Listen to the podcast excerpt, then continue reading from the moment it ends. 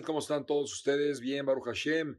Otra historia increíble del Shem Kadosh que nos cuenta lo siguiente. En esta ocasión, el Shem Kadosh eh, tenía su lugar, como ustedes saben, en Masibush, y una ciudad que estaba eh, cerca de que se llama Lifshitz. Había un señor muy rico, muy rico, que eh, no, no gustaba de ir con el Shem No no le gustaba, pero no tenía hijos. Pero no, no, no quería ir ahí a pedirle ayuda. Así, así sucede. Caso que en esta ocasión eh, tuvo que ir a un lugar justamente a Mashibus para poder, para poder este, hacer un tipo de negocios y se hospedó con su amigo. Le, le, comentó al amigo, sí, desahogándose, que no tenía hijos. Dice, bueno, ¿por qué no vas con él? Va, él te puede, él te puede ayudar. ¿Por qué no vas con él? Le dice, la verdad no sé, o sea, no, no confío tanto en, vente, no seas tonto, él, él te puede justamente ayudar a, que, a que tengas hijos. Total, va con él, lo lleva, le dice, bueno, jajam, este, le cuenta su historia, le dice, mira, lo que tienes que hacer es vender todo lo que tengas de, mercancía, todo tu negocio y pasas a, la ciudad tal y hablas con el, con el ministro, con el, con el jefe, el rey de ahí, y que quieres comprar, este, que quieres comprar un lugar, un lugar para vivir. Dice él, se va, dice, la verdad, pues yo no entiendo esto. Yo sé de antemano que este, este rey que está ahí no recibe ningún yudí. No le va a hacer caso.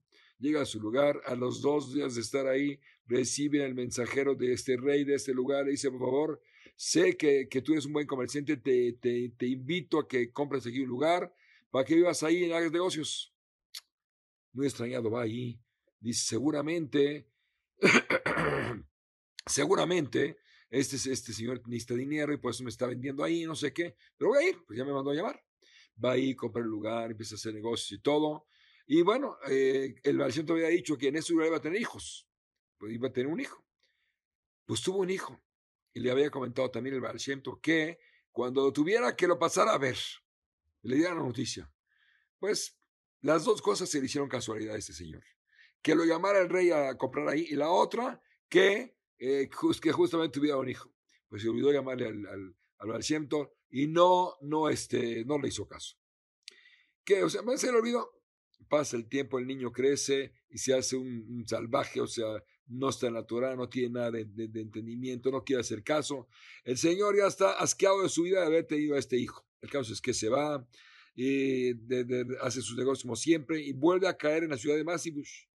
Y ya con su mismo amigo, y le cuenta, se desahoga con él dice, no, no, sí, me cambié, hice lo que pasó. No, la verdad, yo pensé que era suavidad y tuve un hijo, sí, pero está así, está muy mal, está fuera de la, de la Torah estoy muy desesperado. Le dice, bueno, te aconsejo que vas a subir Me da pena, no hice lo que me dijo. Ve con él. Va con él, le dice, jajam, así, así, así, perdóname que no le avisé. Mi hijo es, está fuera de, totalmente de la Torah. ¿Qué le voy a hacer? Le dice, mira, ¿sabes que ahora va a ser otra cosa? Ve allá otra vez ve allá otra vez y, y este, vende tu negocio de nuevo y, hazlo, todo, hazlo todo efectivo, todo efectivo para que eh, te lo lleves y vas a hacer negocio con eso y te, desaparece un año desde ese lugar. Cuando regreses vas a ver a tu hijo en el camino de la Torah. Le dice, bueno, está bien. Él llega, vende todo lo que tenía, hace su dinero efectivo y, y este, se va en la carreta, compra lo que tiene que comprar de mercancía, va a hacer un negocio en otro lado y la, carreta cuando va de regreso a Lipschitz, sé qué pasa, se atasca la carreta, era viernes, el señor está a punto de hacer Shabbat, se baja de la carreta, dice, ¿qué voy a hacer? Se va por ahí y ve que en un, en un lugar están luces prendidas antes de que se oscurezca, dice, son Yehudim, ve a esa, va a esa casa, se mete y pide permiso, lo reciben para Shabbat, la señora ve que no tiene ni siquiera ropa de Shabbat, le da ropa, lo hospedan ahí, reza ahí, hace ciudad ahí, le, se la pasa bonito y todo. Ya, tirado Shabbat, hacen Abdalá, y el dueño de la casa le dice, ¿qué, qué te trae por aquí? Le dice, no, y así, así pasó, y se me atascó la carreta. Le dice, mira, para que no tengas que hacer todo eso, yo te compro toda tu mercancía. Le dice, bueno, este, déjame cuánto es. ¿De veras? Está bien. Pero me dice, te voy a pagar la mitad ahorita, la mitad, cuando llegue a, cuando llegues a Lipschitz, yo paso por ahí y te pago la otra mitad. Está bien.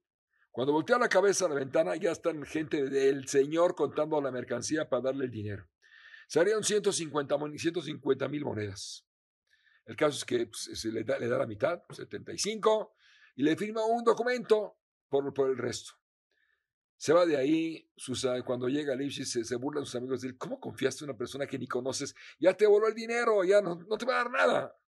El caso es que este, cuando va llegando a, ese lugar, encuentra una persona que, que, que, lo está esperando en la carreta, le dice, ¿tú eres fulano de tal? Le dice, sí. Me manda el señor de ahí de este lugar que te compró la mercancía y te vengo a pagar el resto. O sea, antes de que llegara le vengo a pagar el resto. Y así fue. Total, con ese dinero va con el Baal y le dice, jamás así, así, así. Le dice, regresa a tu lugar, vas a ver a tu hijo como lo que harías ver. Regresa a su lugar, llega, ve, a su hijo en, el, en justamente un Talmid Bueno, en un año se convirtió de un salvaje a un Talmid grande. Bueno, todo sabía todo y hacía todo por la gente, siempre se preocupaba por todos, sea el que sea lejano, cercano, de contra de él, todo para, para beneficio de la misericordia. Zehut, de con su Zehut, más Mashiach, vamos a, a él mismo, amén, que son, que estén muy bien, votó todo bueno.